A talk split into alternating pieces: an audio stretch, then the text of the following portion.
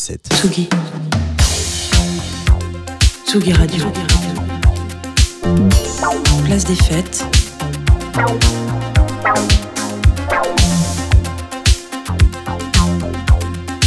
Les chroniques de Tsugi Radio.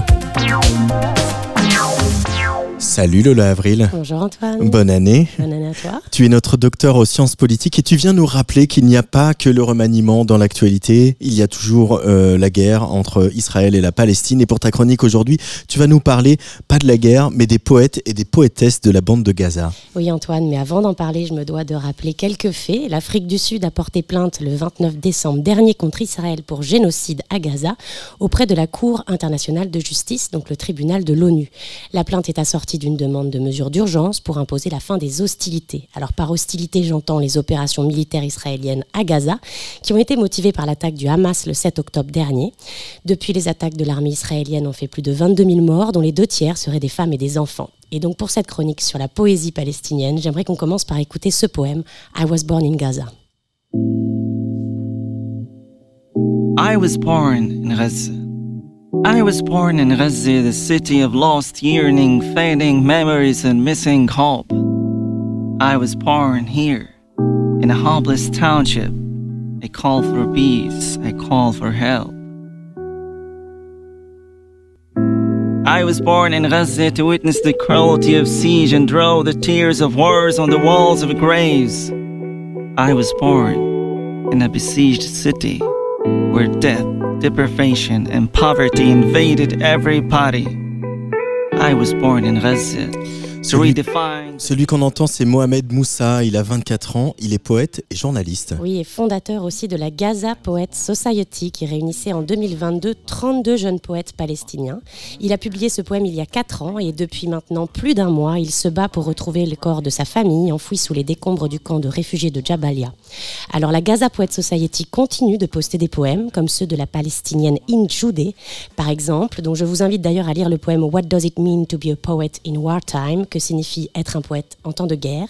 Injoudé, dont les poèmes ont été lus aux côtés de ceux de huit autres poétesses vivant à Gaza, à l'Institut du monde arabe à Paris en décembre dernier. Et les poètes palestiniens sont assez nombreux et nombreuses, Lola. Oui, et notamment depuis 1948. Alors 1948, c'est ce qu'appellent les, pays- les Palestiniens la Nakba, l'exil forcé de plus de 700 000 personnes expulsées de leur foyer. Et c'est à partir de ce moment que se sont développés des festivals de poésie, notamment dans les derniers villages palestiniens passés sous ad- administrations militaires israéliennes en Galilée. Et donc c'est un chercheur en anthropologie de l'université de Tel Aviv, Khaled Furani, qui a étudié ces festivals dans un article de 2013. Dans les années 50-60, les poètes palestiniens et leur public se retrouvent dans ces festivals. Et pour le chercheur, ils illustrent un moment historique particulier dans lequel l'action esthétique, la recherche du beau, s'est alliée à l'action politique et la résistance. Ils ont offert, ainsi que la langue et ses rythmes, un foyer et un refuge pour les souvenirs, les peurs, les espoirs, la colère, l'angoisse et les aspirations. Et ils ont fait de la poésie un moyen d'expression politique. Alors pourquoi la poésie et pas d'autres formes artistiques? Eh bien, pour Khaled Fourani, la poésie fonctionne comme un chemin de fer clandestin des mots. Elle peut être transmise, récitée, mémorisée et diffusée avec une relative liberté. Et cette facilité de transmission est cruciale, notamment dans un contexte de disparition généralisée des imprimeries arabes après 1948. Un poème, on le retient, un poème, on le récite, et on le transmet facilement. Et d'ailleurs, voyant la capacité de ces poètes et de ces festivals à attirer et à inspirer des grandes foules, l'administration militaire israélienne les a de plus en plus considérés comme une menace. Dans les années 50-60, les poètes qui y participent sont placés en détention, empêchés de sortir de leur commune, leur conférant un statut d'opposant politique, mais aussi une capacité à agir politiquement dans le monde. Et l'un de ces poètes, figure très très connue de la culture euh, arabe et palestinienne, c'était le jeune Mahmoud Darwish. Et oui, Antoine, et il serait bien trop ambitieux de ma part de résumer l'œuvre de Mahmoud Darwish, mort en 2008, dans le peu de temps qu'il me reste. C'est le poète palestinien le plus important, peut-être le plus connu, et dont les œuvres sont traduites dans toutes les langues.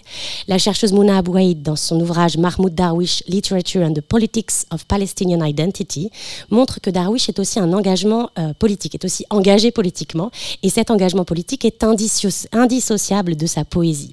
Il a été plus de 30 ans dans l'OLP, l'Organisation de libération de la Palestine, c'est un proche de Yasser Arafat, et il a même contribué à l'écriture de la Déclaration d'indépendance de 1988. En fait, l'œuvre et l'action de Mahmoud Darwish Darwish montre bien qu'on ne peut pas séparer l'homme politique du poète. Son parcours illustre la figure de l'intellectuel public. Alors la figure de l'intellectuel public, ça a été notamment théorisé par un autre poète, professeur de littérature, musicien, ami de Mahmoud Darwish, l'américano-palestinien Edouard Saïd. Et justement, Edouard Saïd, c'est le nom d'une bibliothèque à Gaza. Et oui Antoine, en 2017, le jeune poète palestinien Mossa Babou Toa a ouvert la première bibliothèque de littérature anglaise dans la bande de Gaza, la bibliothèque Edouard Saïd. Mossa Babou Toa, c'est une autre figure montante de la poésie palestinienne. Il a publié son premier recueil de poésie en 2022, Things You May Find Hidden in My Ear, les choses que vous pourriez trouver cachées dans mon oreille, salué par la critique. Il a perdu depuis une partie de sa famille dans le conflit, il a perdu sa maison et il a été détenu par les forces israéliennes et il a été libéré après une indignation de la communauté internationale, comme un triste écho aux participants des festivals de poésie de la jeunesse de Mahmoud Darwish. Il est aujourd'hui au Caire et il continue d'écrire des poèmes, de relayer ceux de ses amis, comme la poétesse Iba Nada, tuée en octobre par un raid israélien et dont les derniers vers du dernier poème étaient les suivants. Je vous accorde un refuge contre le mal et la souffrance. Avec les mots de l'écriture sacrée, je protège les oranges de la piqûre du phosphore et l'ombre des nuages des brouillards de fumée. Je vous accorde un refuge en sachant que la poussière se dissipera et que ceux qui sont tombés amoureux et sont morts ensemble riront un jour.